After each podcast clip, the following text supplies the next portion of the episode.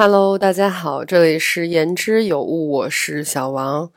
呃，在搬来上海之前，我在刷手机的时候，经常会看到有人会发偶遇李诞的抓拍，甚至成为了一个系列。那这件事儿就让我有了今天这期的灵感。我想分享七步成为李诞的 实操方法，希望咱们都人均都是有趣的灵魂。I could be a florist round the corner from Riley. I'll be giving daisies to crazies, but baby, I'll wrap you up real safe. Oh, I can give you flowers at the end the center of your table, a rainbow in case you'll have people round to stay. 首先，我对李诞的记忆是一段祛魅的过程。呃，先说说我对他的记忆点，差不多是七八年前，印象里面那个时候，李诞在微博上开始被很多人知道。我也是那个时候发现了这个人，他会写一些段子和金句。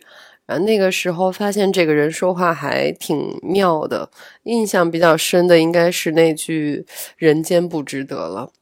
呃，好像那个时候还出了很多这句话的衍生品，包括 T 恤和毛笔字。后来我买了本他的书，叫《宇宙超度指南》。呃，具体内容已经忘了，但记得他的写作风格和微博上面还是很不一样的。简单说，就是文学性会稍微强一点儿。嗯，那个时候觉得，嗯，这个人写的还行，但是，一般说但是的时候，就是要转折了。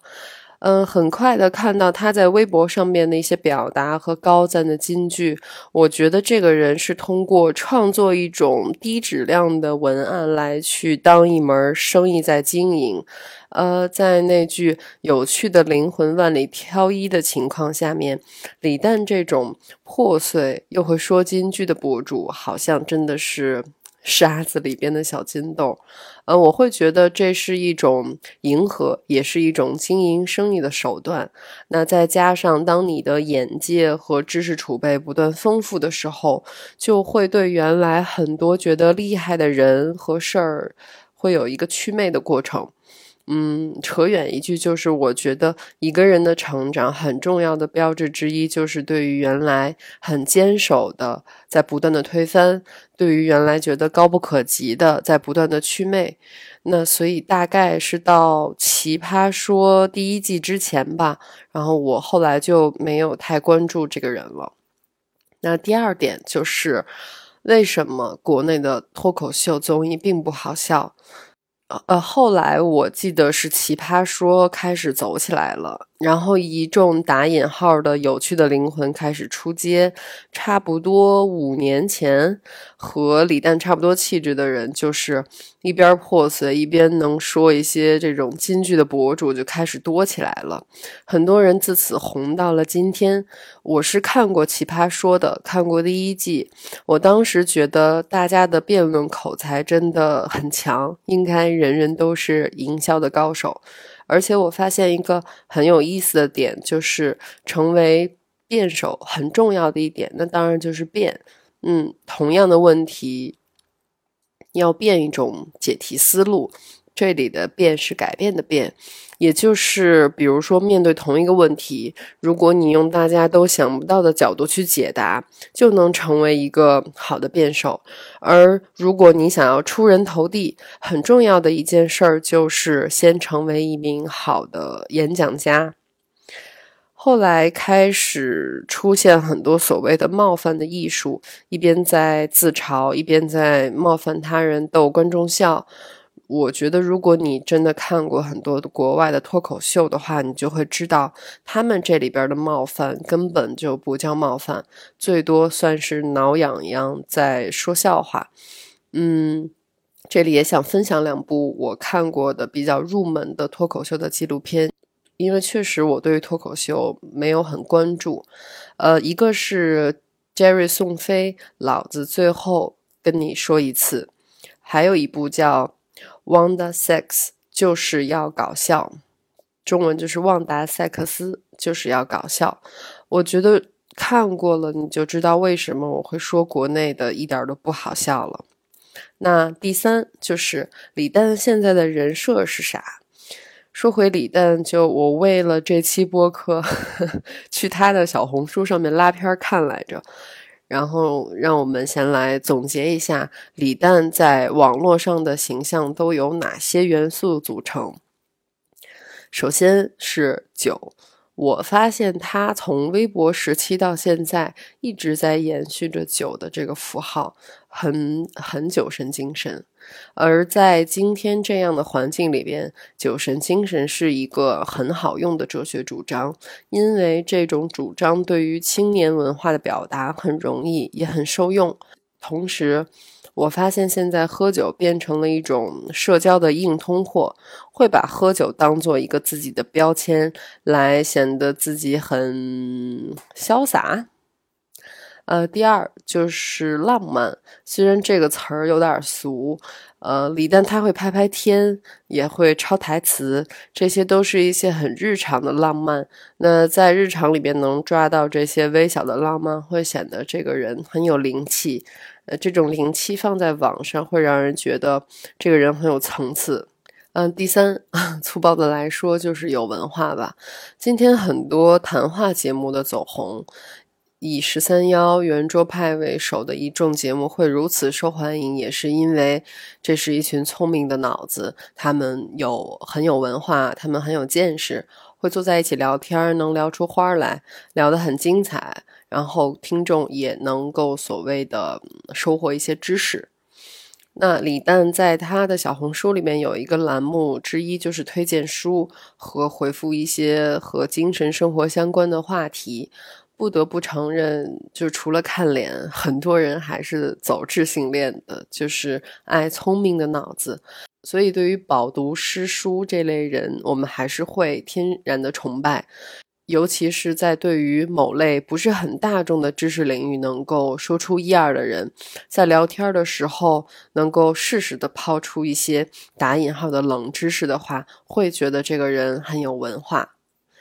呃，李诞很爱推荐哲学、文学相关的书，一方面也许是和他是个作家有关，另外一方面，这类书不像畅销书那样低门槛，它需要一点耐心和想象力去理解。想象有人要你开书单，你大概不会把。读者知音这类通俗读物列进去，而我恶意揣测一下，就是我们对外展示的都是我们想要展示的部分，尤其是书单这种东西，和我们的内在有着直接的关系，所以在公众表达的过程中，会刻意的美化自己外在和内在的部分。那哲学这个时候就很好用了，一下子深度就有了。印象比较深的是，他在推荐哲学入门书的时候提到了可以看西方哲学史，呃，但我不觉得这是一本入门友好书，我反而觉得这本书应该放在入门之后读，因为它是一本通览，对于某类学科完全不了解的情况下面看通览其实是有点吃力的，因为看完了更。一头雾水，你不知道该从哪儿入手，你仅仅是得到了一些人名，得到了一些信息、时间信息，而这些东西可以作为一种谈资，但我不觉得了解这种通览能有助于你真的去进行下一步很具体深挖的动作。那当然，我觉得。这个是每个人获取知识的方法和习惯都不一样，因为我的习惯是先从小点着陆，然后再慢慢探索新大陆。比如我对哲学比较感兴趣的话，那这本西方哲学史我拿起来就会觉得无处下嘴，因为人家在讲基础的知识，而我地基一层都没有盖，所以读起来。会有点吃力，反而我在读陈嘉映老师的《何为良好生活》的时候，会托陈老师的福，有幸的了解一些局部，然后会返回头去基于这本书里获得的我感兴趣的线索，然后再去延展探索。那像之前会录斯多格主义，也是因为曾经在陈老师这本书里边获得的线索，而慢慢探索到了斯多格主义那儿。那说回李诞，就他通过分享这类不太大众、不太普及的书，而建立自己有文化的人设。你看，就这样一个爱喝酒、又浪漫、又会说京剧、还看过不少书这么一个形象，我觉得生活里边要是遇到了，肯定会想要和他多聊几句，应该还是一个挺招人喜欢的人设。嗯，第四。就是发金句，也是他的固定栏目之一。抄台词，嗯，就像很多博主是以搬运电影里的金句集成一张图为生。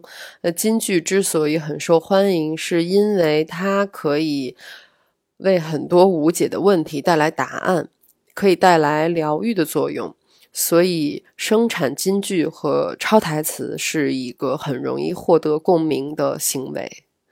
啊，第五就是朋友圈子的展示。呃，李诞的 vlog 里边会有很多明星红人出镜，这就像是看综艺真人秀一样，可以看到明星私下里的一面。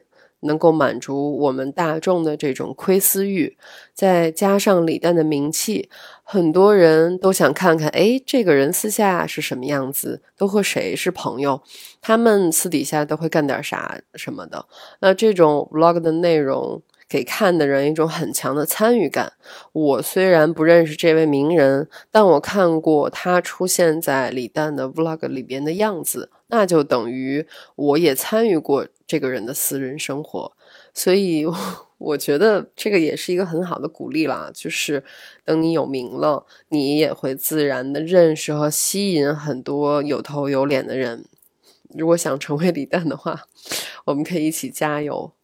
呃，总结一下，就是李诞似乎在用一种向下兼容的人设来去运营他的互联网生意，一个接地气的亲民的名人，慷慨的为你展示他的生活和他的精神世界。那么，来到了这一期的重点，就是如何成为李诞。我这里分享七个我通过拉片找到的方法。嗯，第一步。要有一项不健康的爱好或者是习惯。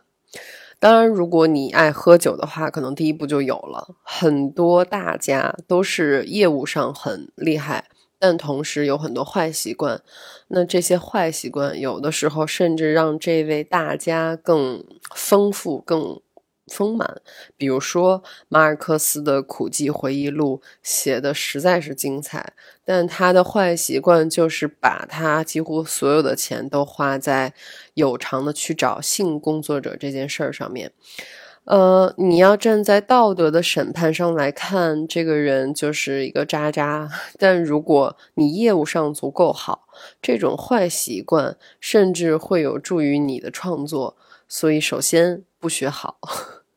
烟酒这些就是基操，当然不鼓励违法 乱纪的事儿，但你得有一个什么不健康的坏习惯，并且把这个习惯长久的持续下去，久而久之成为你人设的一部分。就比如说，呃，烟不离手，或者是随时随地都在喝酒。第二步，看冷门电影。这里说的看不一定是真的要拉片儿看啊，你甚至不用看完一整部，你可以从豆瓣里边找那种冷门的电影榜单，然后选几个你顺眼的，然后找一找高赞的评论。如果说这个电影冷门到没有评论的话，那我建议你不要选，还是要选那种有评论的，因为那样的话你发出去会获得共鸣。呃。一个是找评论，另外一个就是在电影海报图里边，那里边一定会有一些热心网友早就准备好的那种金句集锦的截图。到这儿，你第二步就可以完成了李诞抄台词和发金句这件事儿了。那同理的操作还有文学书，呃，操作的路径和电影这个是一样的。你可以在豆瓣上面获得一站式的服务，书可能是需要花一点时间在长篇的书评里面去翻一翻，嗯，找到那些看着就很有深度的，就可以拿来用了。简单来说，就是要善于搬运，搬运一些现成的、适合帮自己立人设的素材。嗯，第三步就是要。多拍拍天，也就是拍拍天气了。就是拍天这个事儿，好像现在已经成为一个比较有一定热度的 tag。我觉得很关键的一个原因就是这个行为，它站在了务实的对立面上面。你看李诞，很多时候他拍天的时候会搭配一些文字，或者是说点什么，看起来好像很符合他打引号的不务实的形象。嗯，想象一下，一个教你如何在职场宫斗的博主，如果哪天他的号发了些拍夕阳啊、月亮啊什么的。肯定可能会掉粉，或者觉得这个号是不是被盗了。而务实也是现在很多人所抵触的，因为现实生活很辛苦，不如说自己不是一个很务实的人比较容易。嗯，拍天呢也会显得这个人很浪漫。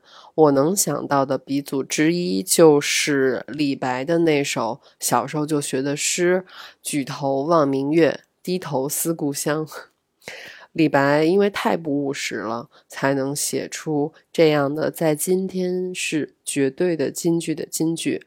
所以，成为李诞的第三步就是展示你不太务实的那一面。呃，这里分享一个拍天的小技巧，就是你的亮度可以拉低一点儿。拍完了呢，可以调一调对比度、饱和度、锐度这些，图的质感看起来会好一些。当然，如果你有能力的话，你也可以弹钢琴、大提琴、养花啊、养鸟啊什么的都可以。嗯，第四点就是需要常常出现在青年文化聚集地的中心。这个就是为了后边你可以拍你自己的 vlog 里边可以出现一些名人做一个前期的铺垫。我们以北京举例子，就是讲台路那一带的那几家酒吧。我还记得我曾经有过一段现在羞于谈起来的追星经历，就是托讲台路的福。嗯，第一次跟当时的爱豆合影，就是在一个舞池里边，一点不费力就。合了张影，然后我立马发朋友圈炫耀了好几天。嗯，如果你不是为了追星，那你也可以经常在那一带碰到影视文艺行业的从业者，从导演到演员，还有艺术行业的从业者。你可以通过总出现，然后先混个脸熟。然后接下来可能就要考验你的人格魅力了，要试着和这些人成为朋友，A.K.A. 成为词。简单来说就是混圈子，进入某个话题场域里边，让自己成为这个场域里的座上客，就像沙龙一样。你要经常出现在一个沙龙里边。嗯，上海的话我不太熟。可能是有一种逼死臭的地方吧，我猜。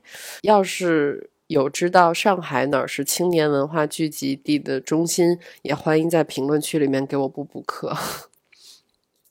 嗯，第五点就是要开始写点什么。呃，我觉得不管是在什么平台，这个需要一点技术含量了。首先，我觉得可以从微博入手吧，练习着先写一些尽量。有意思的话，或者从你关注的、你觉得有意思的大 V 那儿去搬运、借鉴，甚至说致敬一些来。那我觉得抄袭是创作的第一步。在你拥有自己的风格之前的所有的创作，都有你觉得写的好的，或者是拍的好的那个人的影子。所以我觉得可以放心大胆的在创作上面借用那些好的，让那些写的好的、拍的好的先滋养你、打磨你，那最终会像化茧成蝶一样找到自己的风格。如果想成为李诞，那不如先从致敬他开始，去找找他过去的创作，把你觉得好的摘出来，然后润色润色，改一改，就变成你自己的了。嗯，第六点就是要掌握一些基本的哲学以及文学入门的书单。这个就和上边说看冷门电影是同理的，就是你不用吃透，你看看书评，知道他在讲什么，把书评变成自己对这本书的简介。举个例子，你把《西方哲学史》《悲剧的诞生》《感知、理智、自我认知》这三本作为你推荐哲学入门的书单。然后呢，再整理一套你推荐他们的理由。那当然，这个理由允许跟事实有偏差，因为真正去查证的人还是少数，多数人还是会一听，哎，你有这几本很明确的书去推荐，然后又有一套自成一派的理论去说出推荐的理由，那么大概率你看起来像是一个。有文化的人了，而这套书单也可以在第四点里面派上用场。你可以在酒桌上说点这个书里边有什么理论概念，很可能会获得一位异性的青睐，或者是吸引来你的伯乐。嗯，第七步就是说话要幽默。可以通过看国内的脱口秀、国外的脱口秀、听脱口秀的电台、看相声、小品等等，很多你觉得能找到好玩的人的渠道，听他们怎么聊天，听他们有哪些好玩的包袱可以记下来，然后学以致用。嗯，在和人交流的过程里边，在你写的文字里边，或者是拍的视频里边，加一点幽默的东西进去，最容易学的就是像 李诞那样经常哈，就一直在哈哈，因为幽默是一个人很大的加分项，所以这一步其实还挺关键的。那好了，这个就是我总结的成为李诞的七步法。那最后最关键的就是还要拥有和他一样的运气。那祝你可以通过这七步学习李诞，接近李诞，最终成为李诞。嗯，好了，这个就是今天我想和你聊的。纯属是我自己的主观臆断啊！如果有哪儿听起来你觉得被冒犯了，希望你别往心里去。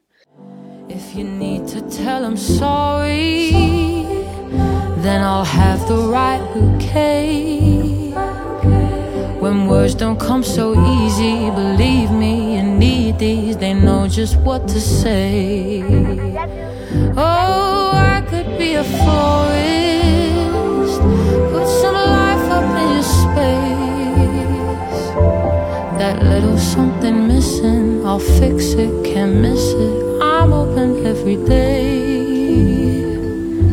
that little something missing i'll fix it can't miss it i'm open every day 呃接下来就是好物分享的时间首先我想分享一张音乐专辑叫 yellow river blue 音乐人是玉苏玉苏是一位出生于河南、现居温哥华的音乐人。那这张专辑很美很妙，曲风也很丰富。我以我近 以我少量的这个音乐知识，我知道它有 down tempo，它有 dub，然后它还有 pop 元素在里边，以及它还有很东方的元素也在里边，是一张很不错的。音乐专辑可以在通勤路上或者是做家务的时候听，律动可以帮助我们分泌一些多巴胺。我也会选一首放在结尾，希望你会喜欢。嗯，那这集既然是说李诞，那接下来想推荐一个喜剧的短剧，叫做《无名之辈》，由 Pete Davidson 自编自导的一部短剧。大概每集可能也就二十分钟。我会看这个，是因为这个名字一直作为卡戴珊的男友 出现在新闻上面，而在国内被更多人看到。因为我觉得这个人还是挺幽默的，他又是一个编剧，所以就想来找来看看。嗯，看下来我觉得还可以接受。他有一点儿那个无耻之徒的那种标准的美式的荒诞和幽默。适合你想消遣、不想动脑子的时候看看，很轻松、很休闲。呃，比起成为李诞，我倒真的有点想成为 Pete Davidson，起码在这集播出之前。嗯，好了，这个就是这期我想和你聊的全部的内容了。呃，播客上周停更了一期，一方面是有点忙，另外一方面就是我也突然觉得，比起数量更重要的还是质量，也不能为了 更而更。我还记得前段时间收到一个很可爱、很很好笑，但这个好笑是正面的好笑的意思，很好笑的评论。他说，就是我在讲孤独的那一期。就是有人 评论说，我居然连播客都是一个人。我当时觉得这个朋友真的总结的太好了。嗯，我想说的是。首先，一个人准备播客确实没有那么容易，没有那么轻松。呃，我还是会尽量在不降低质量的情况下面保持着周更。但如果有的时候没有什么好的想法，没有什么好的创意的时候，我可能会偶尔跳票一下。希望你可以允许我这种偶尔跳票的行为。嗯，如果你在睡觉。就祝你有一个好的睡眠。如果你醒着，就祝你有美好的一天。那这期就是这样喽，让我们下期再见，拜拜。